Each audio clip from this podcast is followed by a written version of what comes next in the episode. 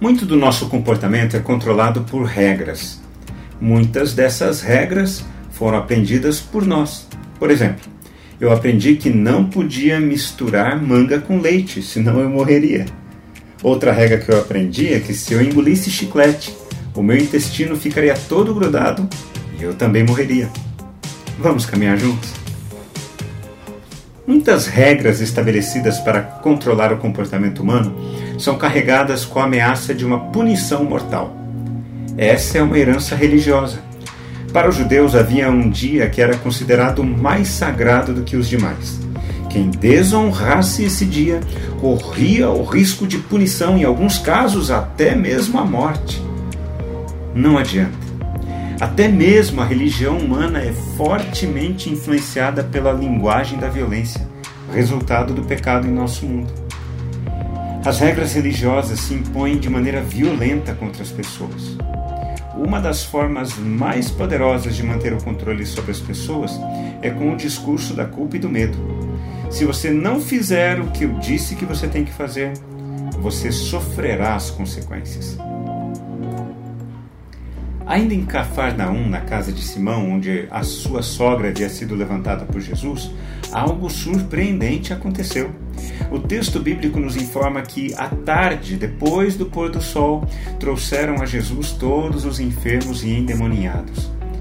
Neste mesmo dia, antes da cura da sogra de Simão, Jesus havia expulsado um espírito imundo de um homem na sinagoga. Os judeus se reuniam nas sinagogas sempre aos sábados.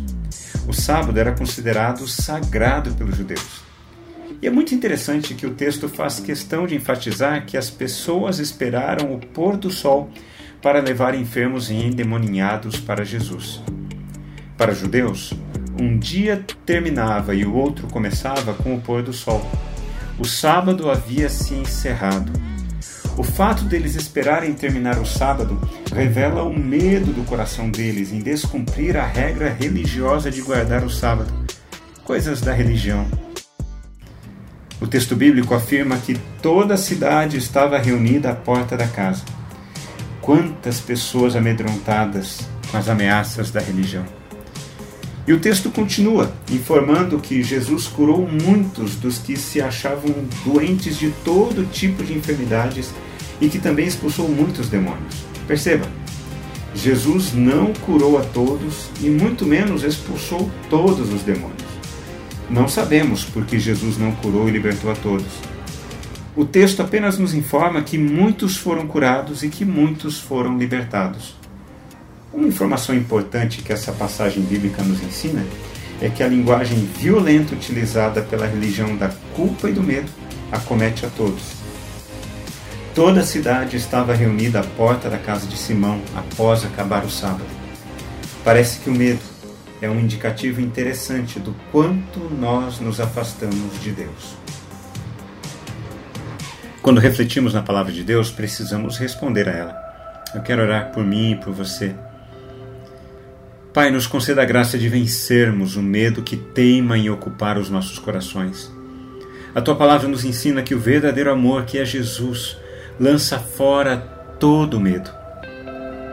Nos conceda a graça de vivermos na dimensão do seu Filho Jesus e do seu amor que liberta todos nós. Liberta-nos, Deus, da prisão, das amarras e do medo que a religião insiste em implantar em nossos corações em nome de Jesus. Amém. Você tem um dia muito abençoado, desfrutando da liberdade que há em Cristo. Forte abraço a você, meu irmão, minha irmã. Nos falaremos no nosso próximo encontro. Até lá.